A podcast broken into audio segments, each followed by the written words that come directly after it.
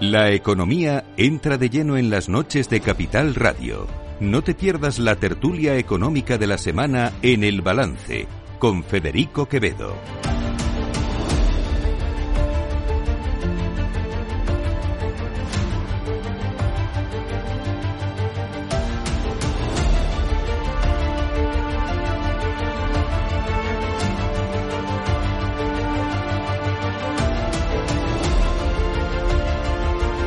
Las nueve de la noche, una hora menos en las Islas Canarias, en la sintonía de Capital Radio, llega nuestro tiempo de análisis, de tertulia, de reflexión con la cita más esperada probablemente de toda la semana, que es nuestra tertulia económica con José Luis Moreno. Buenas noches. buenas noches. Alberto Oliver, buenas noches. Buenas noches. Santiago Sánchez, buenas noches. Muy buenas noches. A ver, hemos quedado que vamos a empezar por la geopolítica.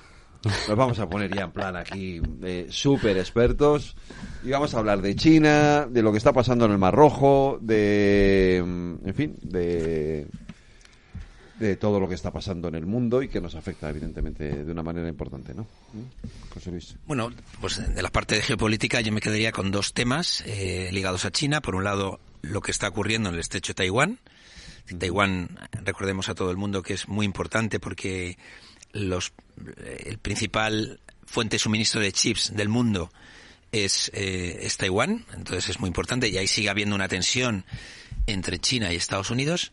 Y luego en su contrario, en el Mar Rojo, eh, Estados Unidos le ha pedido ayuda a China para eh, trabajar eh, con el bloqueo que los yemeníes eh, están realizando en, en el Mar Rojo.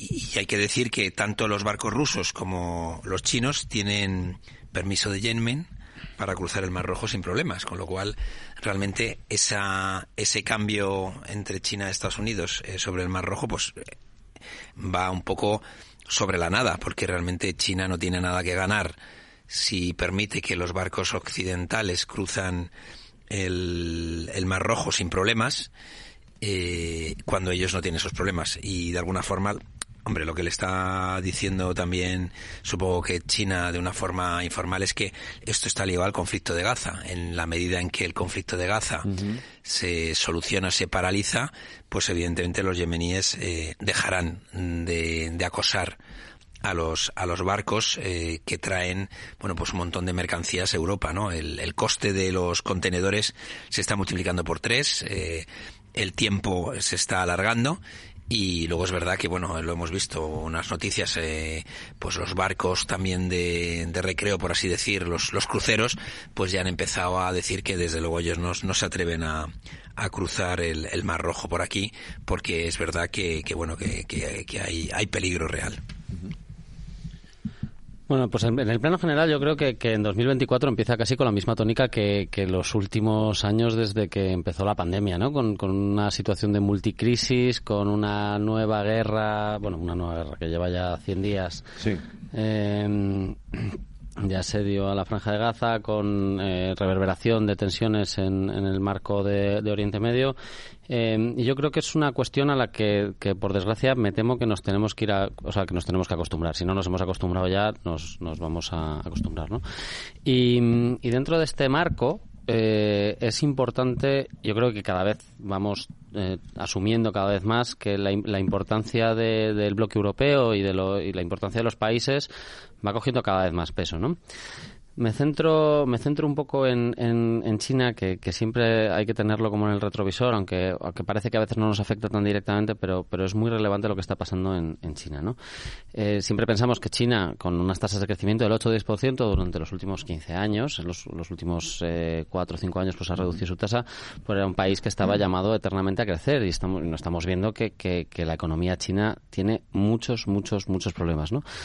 Eh, solo en el año 2023 el, el, el, mercado bursátil chino se ha desplomado un 13% y el, lo que va de año ha seguido ampliando, ampliando esta, esta caída. Y para tener una idea de lo que está ocurriendo en China, yo creo que nos tenemos que ver en los últimos cuatro años cuando, por ejemplo, la bolsa de Hong Kong ha perdido casi un 40%. Ahora el gobierno chino habla de una inyección de 255.000 millones de euros para frenar la sangría de las, de las bolsas en, en China Lo que pasa es que esto es una política de corto plazo que sirve, ya, lo intentó con anterioridad eh, hace unos años y, en el momento en que dejó de inyectar liquidez al mercado, el mercado se desplomó. Y China tiene unos problemas muy, muy serios. El, eh, es muy raro que los funcionarios o exfuncionarios chinos hablen de la situación de su país, pero hace, hace relativamente... Pero hace relativamente poco, y no sé dónde estará este señor, que era el, el ex subdirector de estadística de China, decía que sobraban viviendas, él hablaba de, de que sobraban viviendas para 3.000 millones de personas en China. Es decir, o sea, que habían construido la burbuja inmobiliaria es tan, tan, tan espectacular que, que, habían construido muy por encima de las posibilidades que sobraban, él dijo, 3.000 millones de viviendas. ¿no? O sea, no 3.000 millones de viviendas, no, 3.000 millones de chinos podrían vivir en las viviendas que estaban construidas y que no se iban a ocupar yo no sé si son 3.000 o 1.400 millones de viviendas, pero lo que es una realidad es que la caída de Evergrande hace no mucho, eh, bueno, hace un año, ¿no? Si no recuerdo mal, año, año y medio, eh, con los impagos a, deudores internacionales eh, y, la inyección de dinero del gobierno chino, eh, ha, destapado la realidad de una burbuja inmobiliaria en China que además eh, tiene varios problemas. ¿no? Comentaba José Luis eh, la problemática que hay con Taiwán, donde ha vuelto a ganar recientemente un, partido contrario a la unificación de, China, que eso genera tensiones geopolíticas con Estados Unidos, que es el que es el garante de que, de que ahora mismo China no entre en, en Taiwán con todas las ventajas que eso tendría para China, que, que supondría una inyección muy importante porque Taiwán es una economía muy desarrollada y tiene ahora mismo la capacidad de entrar en sectores estratégicos que a China le está costando llegar, aunque poco a poco va, va llegando. Eh, y luego, luego em, el capital, pues, siempre yo creo que lo decimos de vez en cuando, ¿no? El capital en general es cobarde. Si miramos lo que ha ocurrido y, dónde se está yendo el dinero de China es muy curioso porque se está desplazando a la India. Eh, la, bolsa india alcanza ya los, en capitalización los 4,33 billones de euros frente a la bolsa de Hong Kong, que se ha quedado ahora mismo en 4,29 millones de euros. Es decir, la bolsa india ya ha superado a, la bolsa a la bolsa de Hong Kong. Y esto es muy sintomático, porque India ahora mismo ha, ha basado el desarrollo de sus capacidades en, eh, igual que China ha hecho un proceso de transición de, low, low cost, eh, incrementando sus capacidades poco a poco, China directamente apostó por, eh, pues, por, por, altas tecnologías y ahora mismo está desarrollando muchísimo todo ese sector, es decir, muchos de los servicios terciarizados en Europa se han ido a la India y, además tiene una tasa de natalidad que dentro de muy pocos años, si no es ya, eh, supera a China. Mientras China, otro de los problemas que tiene, es que con, desde la política de hijo único, el, crecimiento demográfico chino es, es bastante bueno, es negativo. De hecho, en el año, en, el año, este año pasado, en 2013, la población china caído en 2 millones de habitantes. En el 2000, 2013, no, 2023. En el 2022 cayó en 800.000. Y esto es un proceso que tiende a agravarse cada vez más. Claro, el PIB al final, eh, que es el indicador aunque a mí no me gusta especialmente el PIB como indicador de, la riqueza de un país, eh, al final todos los escenarios internacionales hablan del PIB. y, China resulta que si la aportación al PIB se produce mediante el crecimiento de la riqueza y, del, valor añadido y por el aporte de las personas que entran en los mercados laborales, pues resulta que China está teniendo también un problema desde el punto de vista de, personas que pueden acceder a ese mercado laboral. Santiago. Pues comparto mucho el diagnóstico tan bueno que ha hecho Alberto. Sí, es verdad, es verdad. Em, por empezar por el Mar Rojo, ¿no? Eh, indudablemente eh, es un foco que, que Europa particularmente nos condiciona bastante. Eh, que se hayan incrementado los fletes, depende de la fuente a la que recurras. Si es crédito de caución, te dice que ha crecido un 300%. Hay otras fuentes que dicen que ha crecido un 200%. Es innegable que, evidentemente, que los fletes, al tener que atravesar el Cabo de Buena Esperanza y cambiar la ruta habitual de lo que supone el 30% del comercio marítimo, que es que es una cantidad muy importante la que pasa por el Mar Rojo, pues evidentemente los costes se disparan, genera o puede generar más presión inflacionaria. Y también ya lo están notando algunas cadenas industriales, algunas cadenas de valor, ese cuello, ese, ese cuello de botella otra vez en, los suministros. Y evidentemente la primera perjudicada e, es, Europa. Y no estamos tampoco en situación de, de, que se prolongue esa situación y, pueda lastrar pues el débil crecimiento o ese soft landing, ese aterrizaje suave que, que pueden tener las economías europeas cuando no en recesión en, en Alemania o algún otro país en, en Centro Europa.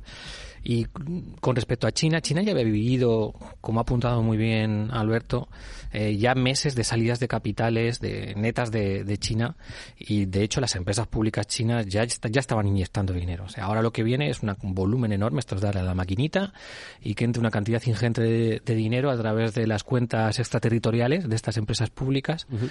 eh, pues para intentar detener esa salida de, de, capitales, dar, intentar aportar confianza al mercado pero yo comparto la opinión que es un parche en el corto plazo que puede ayudar, puede ayudar a estabilizar, pero el problema estructural desde luego no lo resuelve. Y el problema estructural, como ha apuntado, insisto muy bien Alberto, pues tiene para mí dos partes. La primera, que es una parte inmobiliaria, con una financiación desorbitada y mal gestionada por detrás, que ha generado un incremento de la oferta brutal para un sector que representa un tercio de la inversión que se hace en China, y que ha decrecido un 10% en la parte final del año, es decir, el uno, el, un tercio de la, de, de, la inversión en China, que supone a su vez casi el 40% del PIB, ha caído un 10%, es decir, una depresión importante y eso genera, como muy bien habéis comentado, un exceso de oferta brutal y depresión en los precios y por tanto deflación. Y luego tiene el otro hándicap, que es la industria. Que la industria, que es una gran receptora de inversión y de fondos también en China. ¿Qué problema tiene la industria china?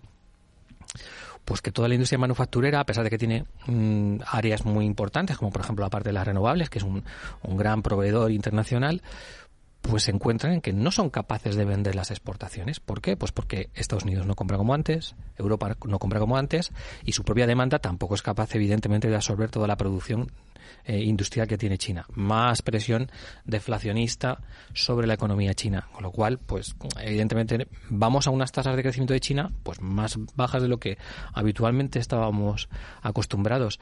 Y esta situación, pues, pues veremos a dónde nos lleva. Por eso es normal que Europa eh, esté tanto a remolque de lo que hace Estados Unidos con uh -huh. su ira como por necesidades obvias, y esta es una de ellas, pues tiene que repensar su política industrial y la autonomía estratégica de la que tanto hablamos muchas veces en este programa y que tan importante es, más allá de que se haga en términos de, de competitividad, que es mucho más complejo. Pero vamos, como diagnóstico geopolítico, eh, yo creo que hemos dado un buen repaso de cómo está la situación.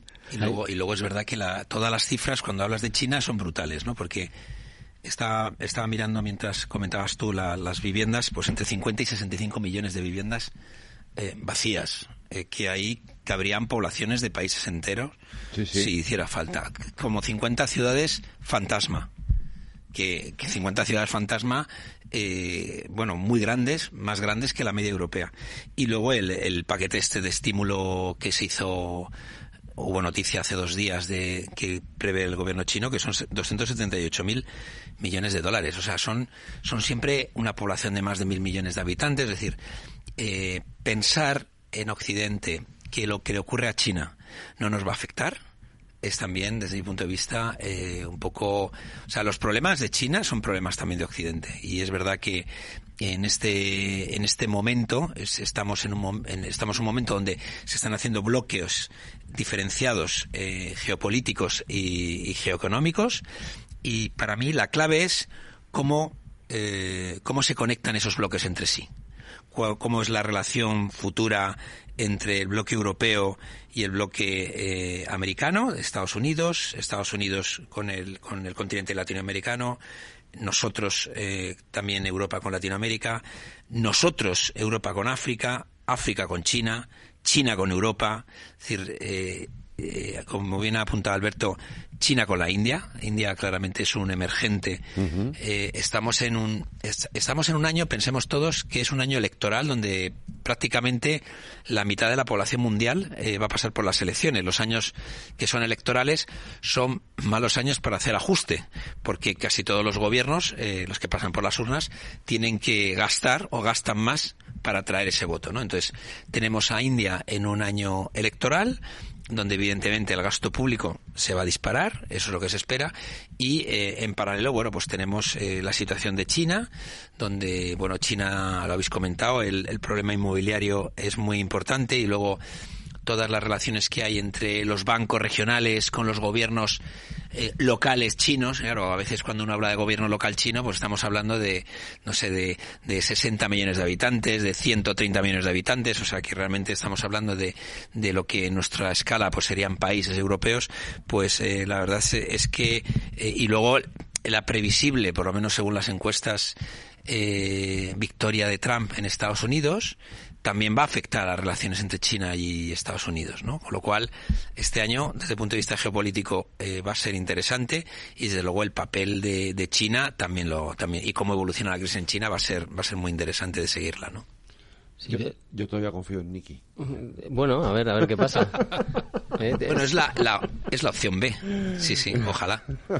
Pues es, interesante que hayas nombrado el regreso de Trump porque en realidad eh, uno de los problemas que está teniendo China es que el acceso a la tecnología, es decir, las restricciones comerciales que impuso Trump a Estado, desde Estados Unidos a, China, eh, yo creo que pasaron factura a empresas concretas en un momento determinado, pero está teniendo un alcance mucho mayor del que yo pensaba y Joe Biden no ha revertido las medidas proteccionistas impulsadas por Trump. Es más, eh, todo el programa de financiación, el IRA, lo que ha hecho ha sido eh, detraer inversiones en, China de, empresas estadounidenses que, que, tenían acuerdos comerciales y que China se beneficiaba también de la transferencia tecnológica y han decidido instalarse en Estados Unidos, ¿no?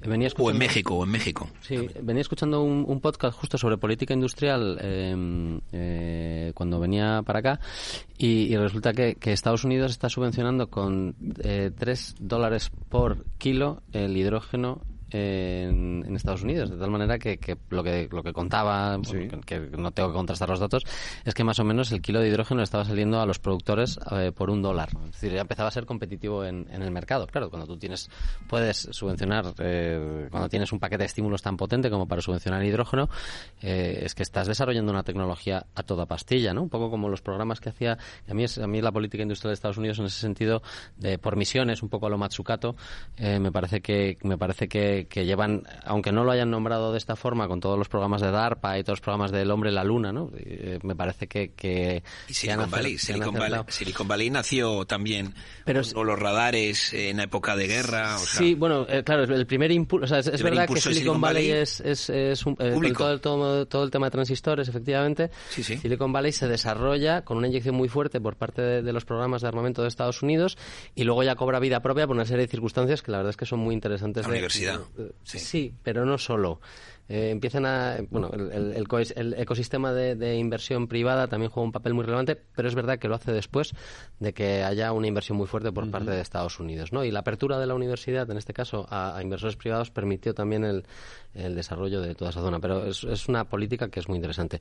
Yo, solo como anécdota, quiero contar que hace, hace dos meses coincidí con un amigo que tiene una empresa de, paneles solares em, y me dijo que se había ido a China a renegociar los contratos de paneles solares y habían bajado un 15%. Es decir, eh, yo creo que ya van a pérdidas, básicamente, ¿no? Porque, porque ya estaban los precios ajustados y yo creo que, que ahora mismo, con la orden que hay desde arriba, es, oye, a sacar producción, ¿no? El 95% de los paneles solares de Europa que se compraron en, en el año 2022, creo que eran todos, el 95% eran chinos, una cosa, una, cosa estratosférica. y, y bueno, el refuerzo de la autonomía estratégica por parte de Europa eh, primando determinadas empresas con, eh, que, tienen su base en suelo europeo, yo creo que está haciendo también que los chinos estén volviendo un poco a aquella política comercial de eh, barato, de, vendo barato y, y tiro para allá. ¿no? Y... Si me permites apuntarte que la, desde el punto de vista, desde el punto de vista económico de exportaciones, la última esperanza china son los coches eléctricos. Mm.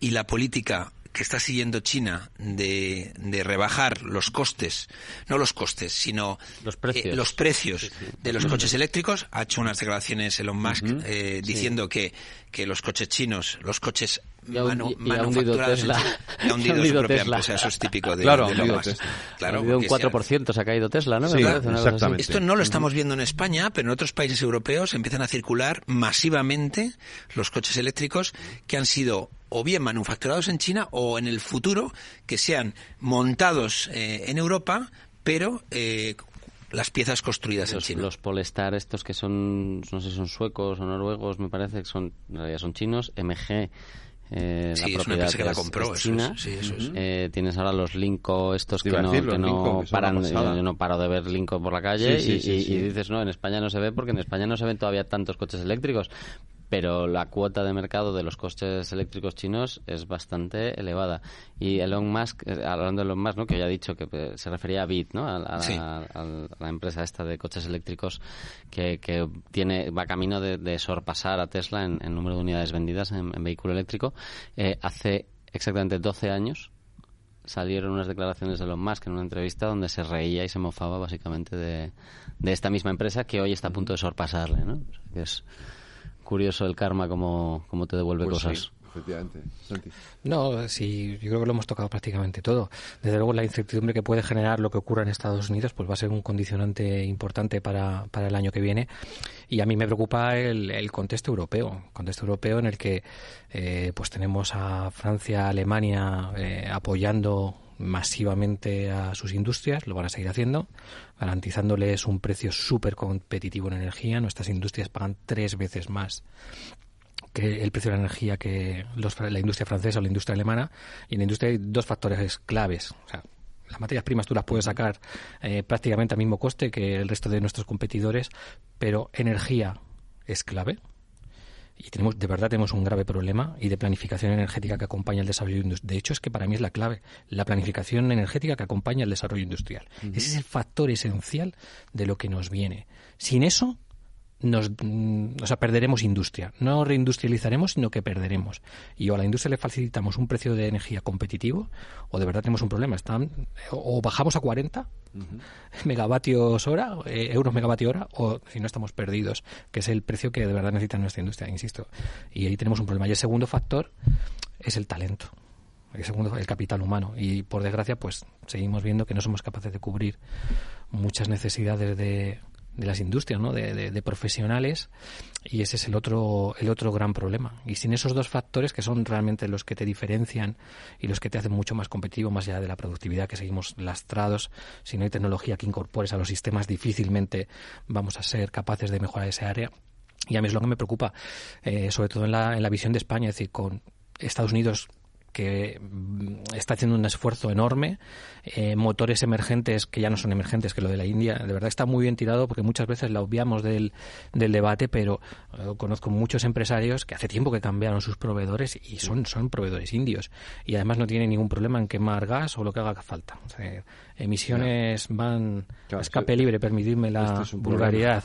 es decir, competimos por desgracia con, con mercados que no tienen la misma visión que tenemos nosotros en cuanto al proceso de descarbonización y ese tipo de cosas. Es decir, están años luz de nosotros. Yo, yo ahí tengo una salvedad, ¿eh?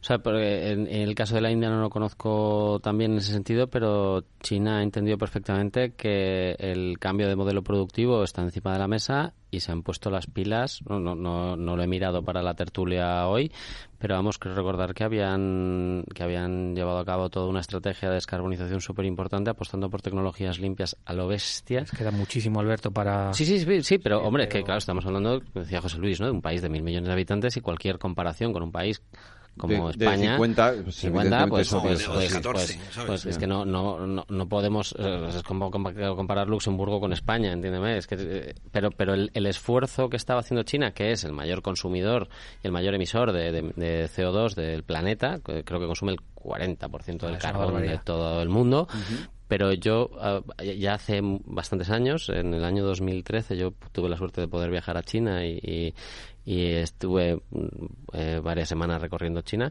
Eh, a mí me llamaba la atención que las motos eran eléctricas ya, allí. Es decir, que, que si- sabiendo que China es el mayor emisor y el mayor consumidor y el mayor productor, creo que también de, de- de carbón del mundo, está haciendo un esfuerzo y dentro de los ejes estratégicos de China está la descarbonización. Eh, nosotros sí, competimos sí, con sí, ellos y sin un precio de energía competitivo nuestra industria no lo es. Y ya termino con, con, con esto.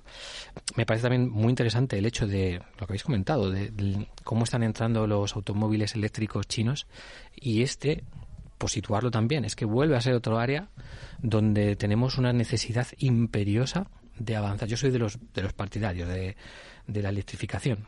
Yo soy de los que está convencido que nuestro futuro tiene que pasar por sustituir los combustibles fósiles por otro tipo de, de, procesos. Desde luego descarbonizado, eh, bien porque se utilicen materiales eh, sintéticos mucho más interesantes, eh, o, la electrificación. Y nos queda muchísimo. Estamos a años luz del resto de países europeos. En, en, matriculaciones de vehículos eléctricos, ANFAC ayer o antes de ayer hacía pública la nota del resumen anual y es para echarse a temblar y sobre todo las infraestructuras de recarga.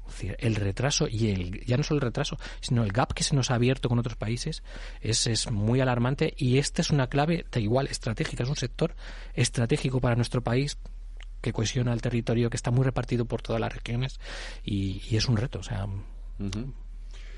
eh, pues sí, eh, os cambio de asunto porque de las noticias de esta semana eh, tenemos ahí un informe de la CNMV. ¿Os acordáis de la historia de Ferrovial, Rafael del Pino? Que, algo suena, algo suena. Algo suena, ¿verdad?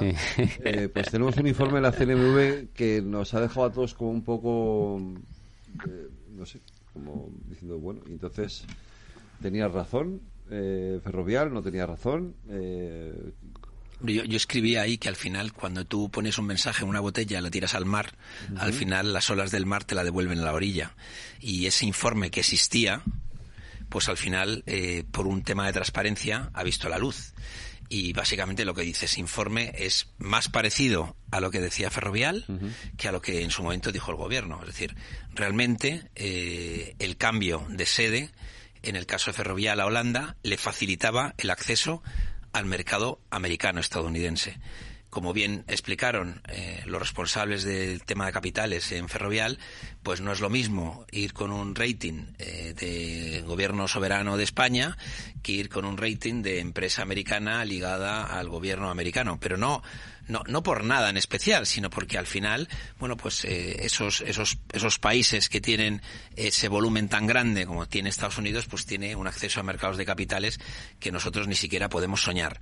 Entonces, a partir de ahí, pues eh, yo siento un montón, en su momento lo dije y además yo creo que hablé incluso en defensa pública, eh, la, la, la, pobre, pues, la, la, carta que tuvo que escribir el secretario de Estado de Economía, Gonzalo, eh, diciéndole a Ferrovial en la semana que tenía la Junta General de Accionistas de que esa decisión era equivocada, no sé qué, etcétera, y que además eh, habían hecho también una consulta a la CNMV y que realmente se podía cotizar en el mercado americano eh, desde España, cosa que no, no era del todo cierta. Eh, y, esto tiene que servir, bueno, pues como aviso a navegantes, ¿no? Al final también lo he dicho alguna vez, ¿no? El, el famoso canario en la mina, ¿no? Es decir, si tú ves que una empresa potente como Ferrovial para acceder al mercado de capitales porque quiere hacer más actividad eh, tiene que cambiar su sede de un país europeo a otro, que eso también tiene su gracia, ¿no? Porque porque esas ventajas la tienen en Holanda y no se las podemos dar en España. Esa es mi esa es mi reflexión.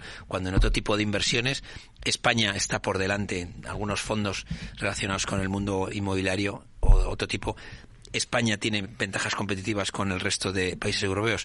Bueno, pues ¿por qué eh, permitimos, eh, por una legislación, desde mi punto de vista, muy intervencionista, que eh, sea tan difícil acceder al mercado de capitales internacional desde España? ¿no? Esto lo tenemos que pensar porque, bueno, hay otras empresas que son, son similares a, a Ferrovial y, bueno, yo no sé si el hecho de que se dé a conocer este este informe ahora, después de tanto tiempo, pues va a animar o no va a animar a que haya otras empresas que sigan el camino de, Ferrovial eh, y, muevan eh, una parte de su sede corporativa, bueno, pues de, España, en este caso a Holanda, ¿no? Yo, yo la verdad es que me he leído el, informe y yo no, eh, primero que no veo nada nuevo con respecto a las informaciones que ya teníamos y yo creo que en esta tertulia hablamos de todas ellas. Es decir, podemos entrar si las formas eran las correctas o no las correctas, pero el fondo sigue siendo exactamente el mismo. Eh, la el, informe de la CNV dice varias cosas, ¿no? Primero, que efectivamente, como ya había un precedente previo en Holanda, eh, el camino estaba expedito, para poder eh, cotizar en otra sede, pero, pero dice también, y lo dijo la embajadora estadounidense en España también, que no habría ningún problema en hacer ese camino también desde España. Es decir, que Ferrovial podía haber abierto una puerta para todos los mercados internacionales de todas las empresas españolas y sin embargo decidió irse a un sitio que, eh, con todos mis respetos, pues yo creo que la motivación no era tributar, eh, o sea, no era cotizar en Estados Unidos a través de los paraísos, a, través de Holanda, sino eh, cambiar la sede fiscal por una serie de motivos que ahora veremos, porque el informe que ha enviado también a la SEC de, para poder cotizar en Estados Unidos advierte, el propio Ferrovial advierte varias cosas. Dice, reconoce eh, que, el cambio de sede ha provocado incertidumbre e impacto reputacional. Esto se lo, se lo manda Ferrovial a la, SEC. Eh, advierte del impacto que esto puede suponer en la factura, en forma de factura fiscal, si la Hacienda española no encuentra justificación en el cambio de sede más allá de los motivos fiscales. Es decir, que podría haber ocurrido que Ferrovial se hubiese ido a Holanda única y exclusivamente por motivos fiscales si se demuestra o se encuentran indicios suficientes de que el, movimiento de sede no ha sido para poder cotizar mejor en otros mercados internacionales. Y, la CNMV lo, lo deja muy claro en ese informe. Eh, y me parece que es lo que debatimos en ese momento, que se puede cotizar en Wall Street aunque no hubiese cotizadas previas, pero que alguien tenía que pedirlo. Si no lo pide nadie, no lo pueden hacer. Y Ferrovial estaba en una posición en la que podría haber abierto el camino a otras empresas españolas para cotizar en mercados internacionales y decidió mudar su sede a los Países Bajos. Veremos en qué acaba todo esto, porque a mí el, informe de la, o sea, que se ha vendido como eh, transparencia obliga a revelar el informe, pues yo le he leído el informe y digo, pero todo esto ya lo sabíamos y esto solo confirma eh, que efectivamente había una vía desde España para poder hacerlo y no se hizo.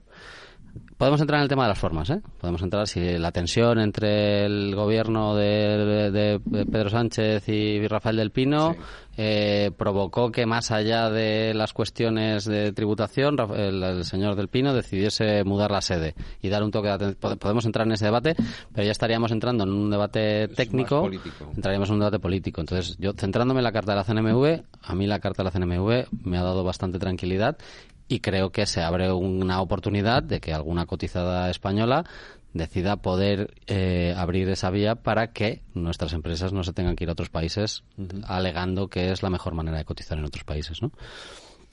Bueno, es que las formas importan y la seguridad jurídica importa. Y el señalamiento a los empresarios que ha habido en este país con nombres y apellidos y a las empresas importa. Pero eh, importa y pero, estás, entrando en la parte política sí. O sea, desde la parte, no, no, no. digo que desde la parte técnica es lo que dice el informe de la CNV voy, a, la, a la forma y al fondo. La forma claro que importa porque tiene impacto la inseguridad jurídica, la incertidumbre y la presión que se ha ejercido y se ejerce sobre los empresarios, claro que influye, influye empezando en la inversión, empezando solamente en la nacional y en la extranjera, en las dos. Tiene impacto, claro que tiene impacto. En el fondo, vamos por partes. Lo malo eh, o, o lo que viene a confirmar toda esta situación es que efectivamente había un canal más rápido, que era el canal holandés. Eh, y Ferrovial lo que tiene que hacer es defender los derechos y sobre todo generar valor para sus accionistas. Y si opta, porque no es, no es, no es una ONG, es una empresa que se dedica a generar valor para los accionistas. Y, Déjame apuntarte solamente para que los oyentes lo sepan. Eh, la facturación de Ferrovial es de 6.220 millones de euros y tiene una plantilla de 24.191 empleados. Casi nada. Por eso digo que es normal que, que que tome las decisiones que tiene que tomar para ser lo más eficiente posible en su gestión. Y evidentemente no es cuestión de ser pionero, sino de ser eficiente. Y habrá otros. Es su, es su derecho y puede hacerlo perfectamente. Es decir, no tiene por qué ser abanderado de nada, sino proteger, como empresa global que es, eh, los intereses de los accionistas. Yo creo que mm, hubo presión sobre los accionistas esos días, evidente, y yo creo que no se utilizaron las formas adecuadas y, eso, en mi opinión, pues eh, era contraproducente. La comunicación que hace la SEC, hombre, lo normal que tiene que hacer eh, una empresa, y viendo lo que está ocurriendo con otras cuestiones, eh, en vez de Falls, lo primero que tiene que hacer es ser transparente y advertir efectivamente de todos los riesgos que puede tener asociados. Es que es lo responsable. Y cuando la responsabilidad de un administrador de una, de una sociedad, y más esta, es que mm, presentar la imagen fiel eh, de la compañía y que sea lo más transparente posible. Y eso es lo que ha hecho. Las sanciones que puede tener es porque Hacienda porque ya se evaluó en su momento, en un afán persecutorio, ya de hecho reculó reculó, amenazó primero y después reculó porque se dio cuenta de que mm, el camino que iniciaba, primero, no era el adecuado y además mm, sería un precedente terriblemente peligroso. Y por, pero Ferrovial en su obligación lo que hace es comunicarlo, que es que es lo que tiene que hacer, advertir de todos los riesgos y todas las circunstancias que pueden ocurrir. Entonces, mm, yo lo que lamento es que que se entren en estas prácticas y en estas eh, situaciones porque evidentemente había un riesgo eh, político económico de sentar un precedente que era lo que no se quería un camino que pudieran seguir eh, otras grandes cotizadas en un momento de especial tensión que había en ese momento, recordarlo, que, que estábamos viviendo unas situaciones eh, de señalamiento con nombre y apellidos en ese contexto. Entonces, eh, es normal que, que, pues que ahora nos encontremos en una situación como esta y, y choque la amenaza o, o, la presión, mejor dicho, que se ejerció en ese momento, sobre todo sobre los accionistas de la compañía, a la hora de votar y decidir qué ocurría con, con el traslado de sede social. Pues entras en un terreno muy interesante eh, por muchos motivos, ¿no? Yo recuerdo cuando cuando Donald Trump eh, obligó a TikTok a elegir los proveedores de tecnología, que fue Oracle al final, para dar servicio a los servidores en vez de una empresa china que era mucho más competitiva y que seguro que los accionistas de TikTok agradecerían mucho la reducción de costes y sin embargo eh, el presidente del gobierno de Estados Unidos obligó a la empresa a hacer esto. También recuerdo a Donald Trump con un lenguaje bastante más beligerante que la mayoría de lo que estamos acostumbrados en los países europeos, en la socialdemocracia europea, vamos a dejarlo por ahí, eh, que eh, decía que todos aquellos que sacasen su producción fuera de Estados Unidos les impondría un arancel del 35% exclusivamente a ellos. Donald Trump es un proteccionista claro, sí, furibundo. Pero, ejemplo, no, no, no sí, es un ejemplo sí, precisamente. A lo, que, a lo que voy, a lo que voy no es a eso, no, no, a lo que voy es que en realidad de lo que estamos hablando es de poder, de quién tiene el sartén por el mango. Es decir, en Donald Trump se lo puede permitir y lo puede ejecutar y nos puede parecer mejor o peor, pero lo hace. Y entonces las empresas responden. Las empresas, ninguna empresa estadounidense saca producción. Es más, Donald Trump consiguió que muchas empresas estadounidenses volviesen a producir en Estados Unidos. Aquí el gobierno hace un intento algo similar de que la empresa, y además en unas condiciones pues muy distintas, porque Ferrovial, pues no sé lo que habrá ganado yéndose a Holanda, pero me da la sensación de que no mucho. Eh, eh, eh, y sin embargo, nos llevamos las manos a la cabeza cuando el gobierno intenta proteger los intereses de la nación, a lo mejor con las formas inadecuadas. A lo mejor tendría que haberlo hecho de otra forma, o podemos entrar. Pero yo, perdóname, creo que el gobierno tiene que hacer todo lo posible por retener a las empresas que dan valor añadido a un país dentro del país. Y además has hablado de una cosa interesante, porque dices, no, tiene que generar valor para los accionistas.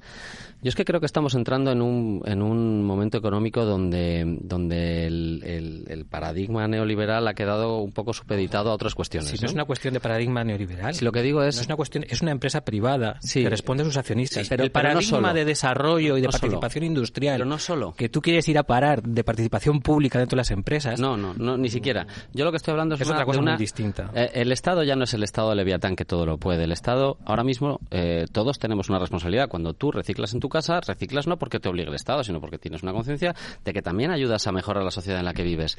Entonces aquí, desde el punto de vista empresarial, yo si fuese un gran empresario como Rafael del Pino, que tiene una fortuna, pues es la segunda fortuna o la tercera fortuna más grande del país, sí, que, que, le debe, que le debe eh, a, a, España eh, del desarrollo, el, el, Estoy Yo creo que España le debe a, a, personas como Rafael del Pino, que gracias a él Entonces, pone el nombre crees, de España en, en, mercados internacionales. Entonces, Yo, esta sensación que tiene siempre cuando uno escucha no, no, al gobierno no, hablando, que me parece horroroso, hablar el gobierno mal de las empresas de tu país, me parece un error yo, descomunal, descomunal. Y luego ir a la segunda derivada de decir, no, y además o sea, el, opinas... el, presidente de la compañía, porque esto mismo se, se dijo también de Amancio, pero tú opinas... eh, cuando hablaba no, o sea, sí, de Juan Roche, sí, de Juan Roche. Eso lo, lo sigue haciendo pero que, que, yo no, que, no estoy, digo, pero... que no estoy hablando de eso, estoy diciendo que para mí eh, más allá del poder del Estado o de la labor del Estado de cogobernanza y de responsabilidad con respecto a la sociedad, el tejido empresarial también tiene una responsabilidad con sus stakeholders, que no son solo sus accionistas. Bueno, y tiene, y, ejerce, y tienen su responsabilidad social corporativa y modelos de gobernanza además y alineados con los ODS. Me, es decir, me, me, estáis entendiendo perfectamente, sabéis sí. a dónde voy. Eh, o sea, pero, que, o sea, que, pero Alberto, déjame, Ferrovial, si pretendes decir que le debe algo al Estado y que tiene que contribuir, o sea, Ferrovial contribuye. Bueno, y paga un montón de impuestos. Pero, pero, es que eso no es todo, es que si no fuese Ferrovial sería otra empresa la que hiciese los servicios públicos o, contratados o, por o el no, gobierno de España. ¿O no?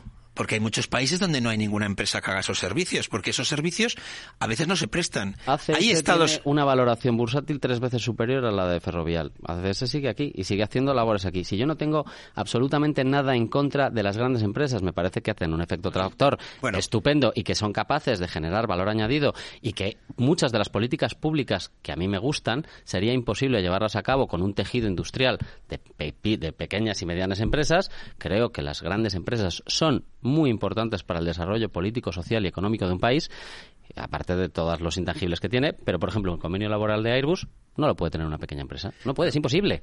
¿Por qué? Porque tiene, porque tiene unas condiciones laborales y unas, y unas eh, prestaciones que una pequeña empresa no se puede permitir. A mí que me gusta, a mí que me gusta que la gente viva bien, pero creo que la responsabilidad va mucho más allá de los accionistas. Que, eh, cuando, o sea, que, que cuando pensamos en términos de país, yo creo que todos, y, y yo el primero, si algún día tuviese la suerte de tener una empresa como Ferrovial, eh, pensaría muy mucho cómo devolver a mi país, y en este caso me lo estoy achacando a mí mismo, no digo que otros le debamos a, a otros empresarios. Yo creo que mi país me ha dado mucho y yo creo que tengo que devolverle mucho a mi país. Y todo lo que le pueda devolver me parece que va a ser poco. Alberto, a ver, cosas que has dicho que a mí me gustaría por lo menos comentarlas. Primero, el tema de las barreras de salida.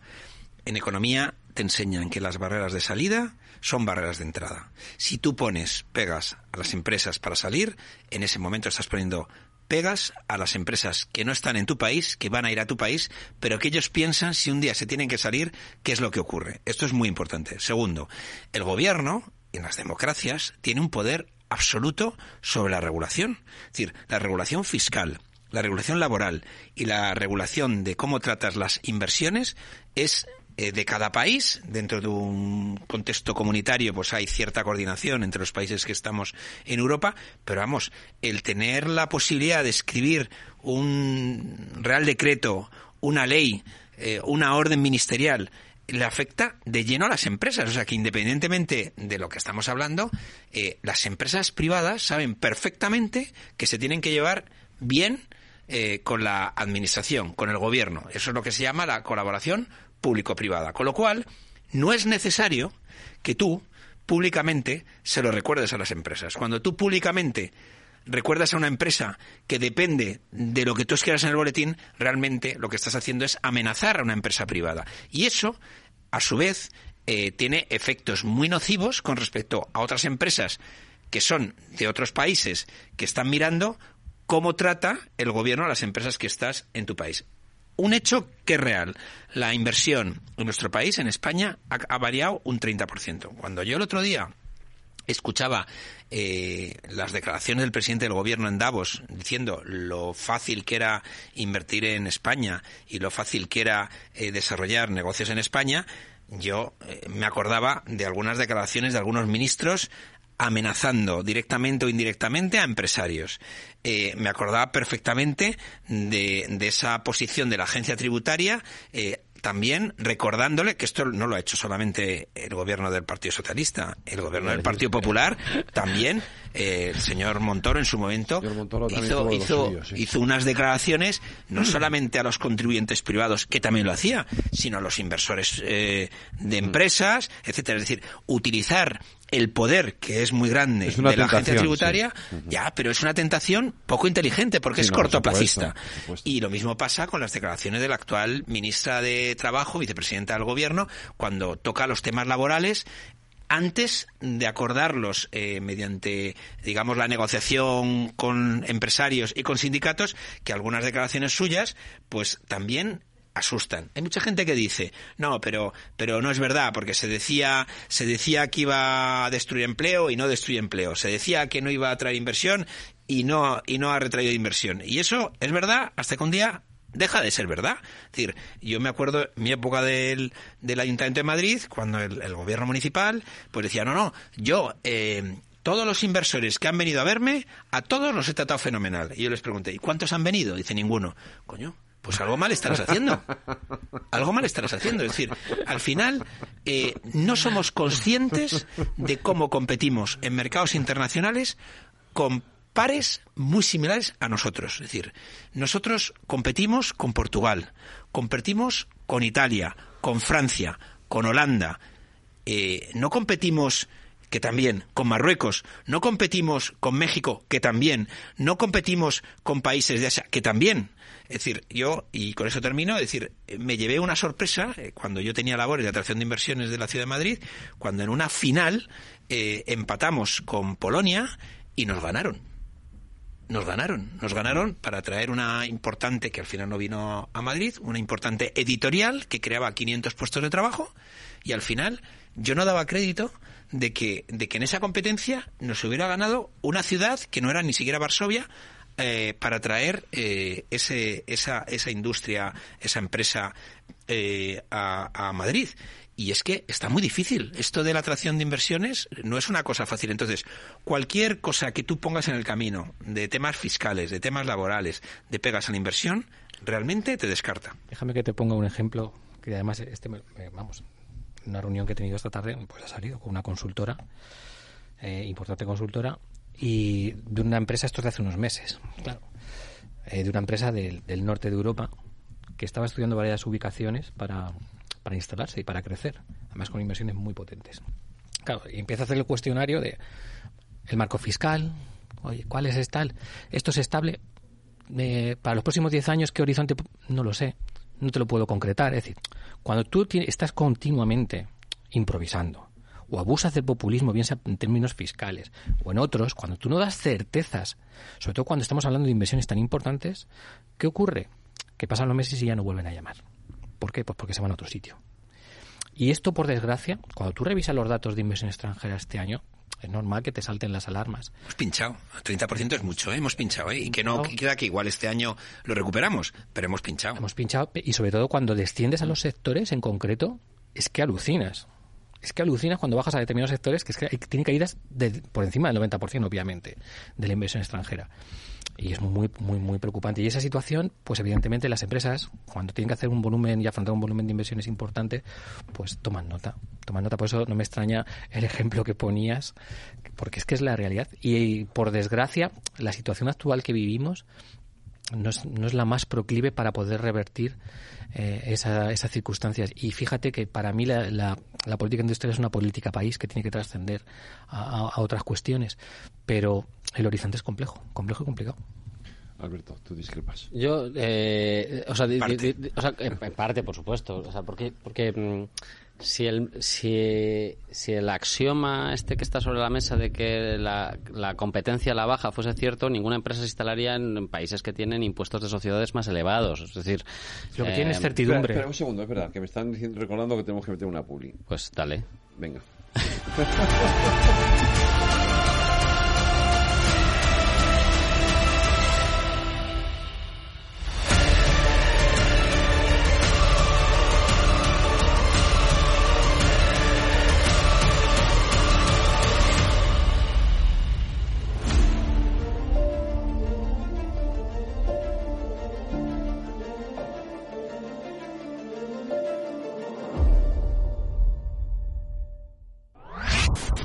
Capital Radio. Siente la economía. Veo, veo una cosita. ¿Qué cosita es? Empieza por la letrita L. Ya lo sé. Letras del Tesoro. Si mires donde mires ves letras del tesoro, en Renta 4 Banco te facilitamos comprarlas de forma rápida y cómoda. Entra en r4.com y descubre todas las ventajas de comprar letras con un especialista en inversión. Renta 4 Banco. ¿Quieres más? Tío, ya estoy en el tren. A ver si tengo suerte y llego tarde, ya sabes. 30 minutillos y me ahorro el billete. No creo que en media hora me pierda mucho allá en el pueblo. Como mucho al Paco contando por enésima vez cómo conoció a la Juani. Con el compromiso Renfe de puntualidad, si tu tren AVE se retrasa más de 15 minutos, te devolvemos el 50% y el 100% si se retrasa más de 30. Normal que alguno prefiera llegar tarde. Nadie te da más. No todos los trenes son como Renfe. Renfe, tu tren. Están escuchando El Balance con Federico Quevedo.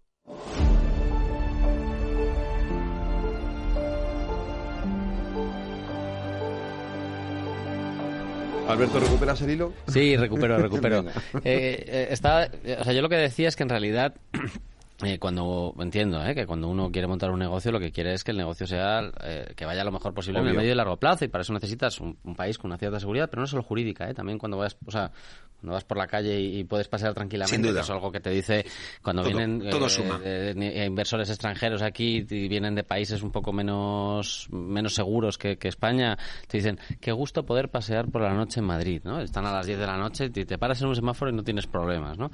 Eh, calidad de vida, seguridad, facilidades de inversión, coincido con vosotros, que ahí todavía yo creo que podemos mejorar, pero yo sobre todo me voy a quedar con una cosa que has dicho antes. el talento, la atracción del talento y los ecosistemas, que es lo que decía José Luis antes de cómo se había generado el ecosistema de Silicon Valley o, tal, ¿no? Entonces, yo creo que, que ahí el papel de la administración eh, en, España en particular ha sido ha sido menos hábil que otros lugares en el mundo. Es decir, nuestros mejores profesionales o muchos de nuestros buenos profesionales están yendo a otros mercados porque aquí todavía no tenemos el ecosistema preparado para que ellos puedan desarrollar su negocio de, de forma adecuada y eso eh, eso es una pérdida en el, en el- en- es una pérdida eh, con efectos retroactivos porque estas personas se han formado en nuestro país y eso es un dinero que el país ha invertido también en la formación de esta gente y es una pérdida sobre todo a futuro donde, donde la gente se va a montar empresas pues a Estados Unidos o se va a montar empresas a, a Israel o se va a montar empresas a Alemania, ¿no? Entonces tenemos, tenemos ese doble problema y yo creo que, que hay que empezar, ¿no? Yo estuve visitando Atapuerca el año pasado.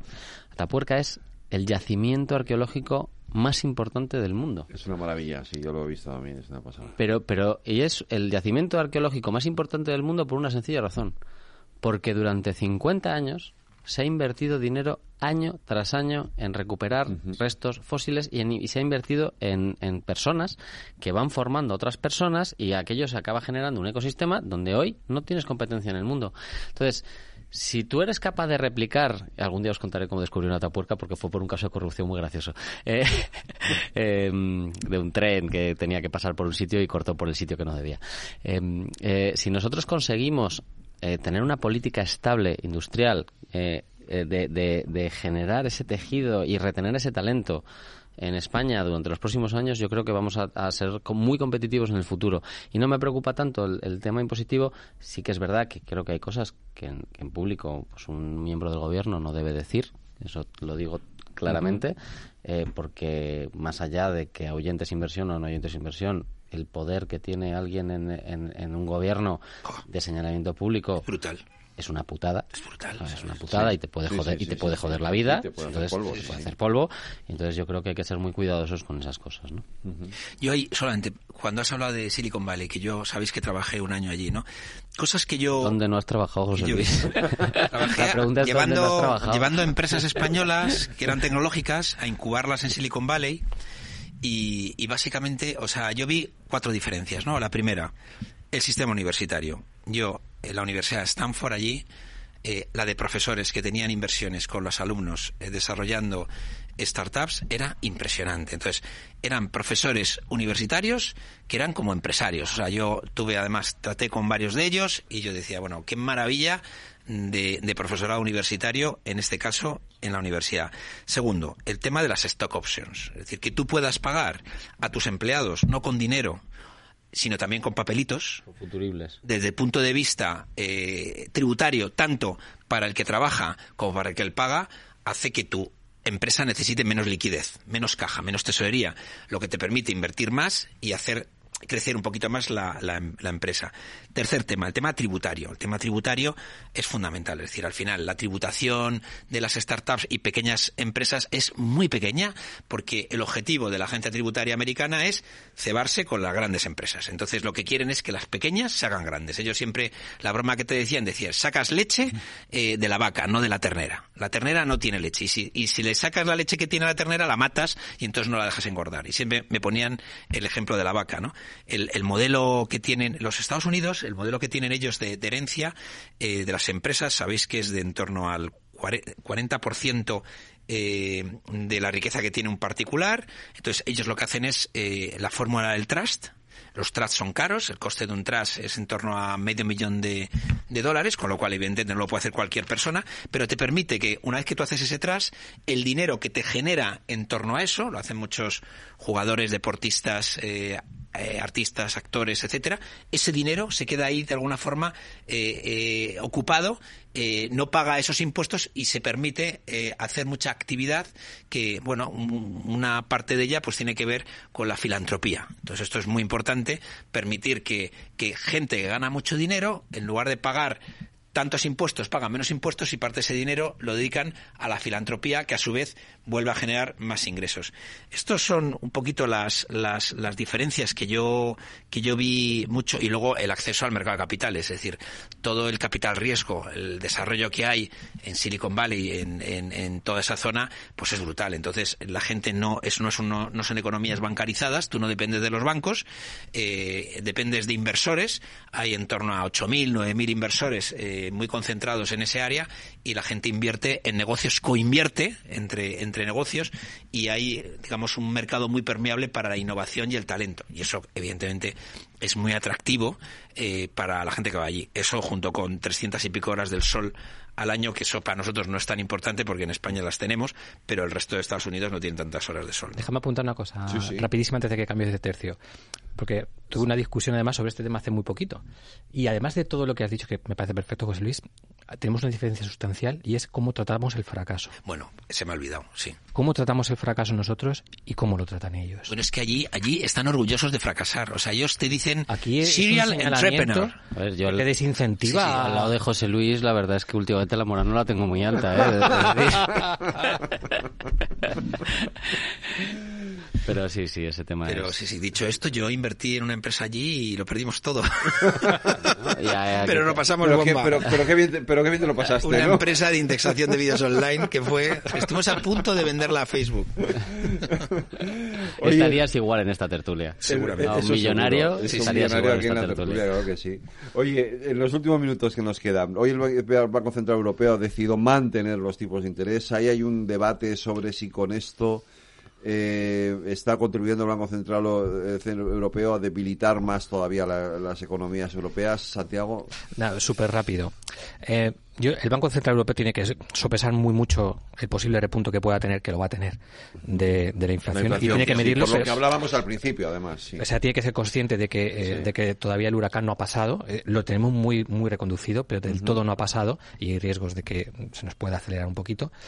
Y sobre todo, eh, yo creo que está trabajando bien. Fíjate que yo soy crítico con la actuación de Lagarde, pero yo creo que tanto la Fed como el Banco Central Europeo están tratando bien la gestión de las expectativas, que esto a mí me parece absolutamente clave que en verano sí. me parece absolutamente clave que hubiera un poco de horizonte y de mm, yo he visto excesiva euforia en los mercados además en la parte final del año y en el comienzo de este año y yo creo que era conveniente para evitar males mayores que los mensajes fueran eh, sosegados y decir señores todavía nos queda recorrido sabemos que este volveremos a las bajas de tipos en algún momento seamos prudentes y- pero no toca todavía Es que una maldad.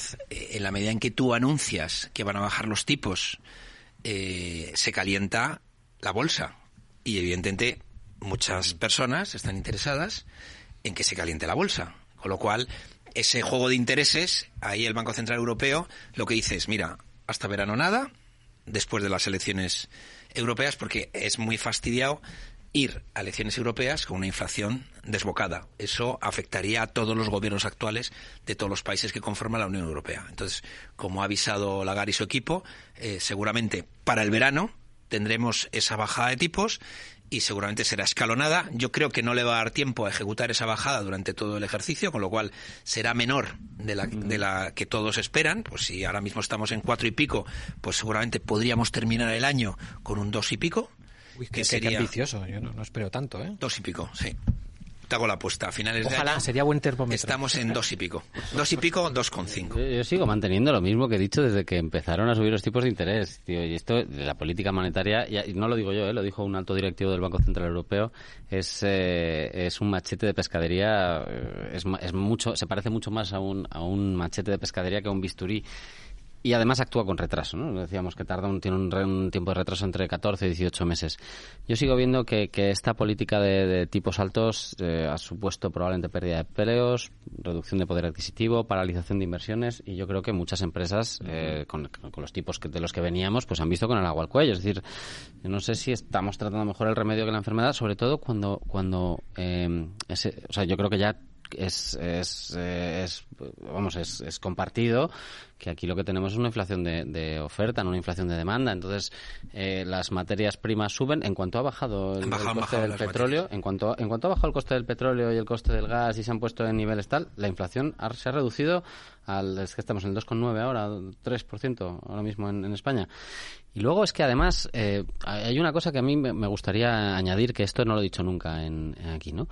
Eh, reflexionando sobre cómo afectan los tipos a los distintos países europeos. En Alemania, por ejemplo, el, el, la, muy poca gente tiene, tiene hipotecas y las que tienen normalmente son a tipo fijo. Es decir, sí. los, los, países europeos que más nos estamos viendo afectados por los subidos de tipos de interés sí. somos los países del sur y esto, y esto es, es un drama, ¿no? Entonces yo creo que en la época de la digitalización estemos aplicando medidas generales para tratar problemas concretos que se podrían atajar, eh, creo que creo que estamos haciéndolo, que, que, podemos hacerlo mucho mejor. Nos tenemos que ir, Alberto, José Luis, Santiago, gracias a los tres. Cuidados. Gracias a ti. Gracias, buenas noches.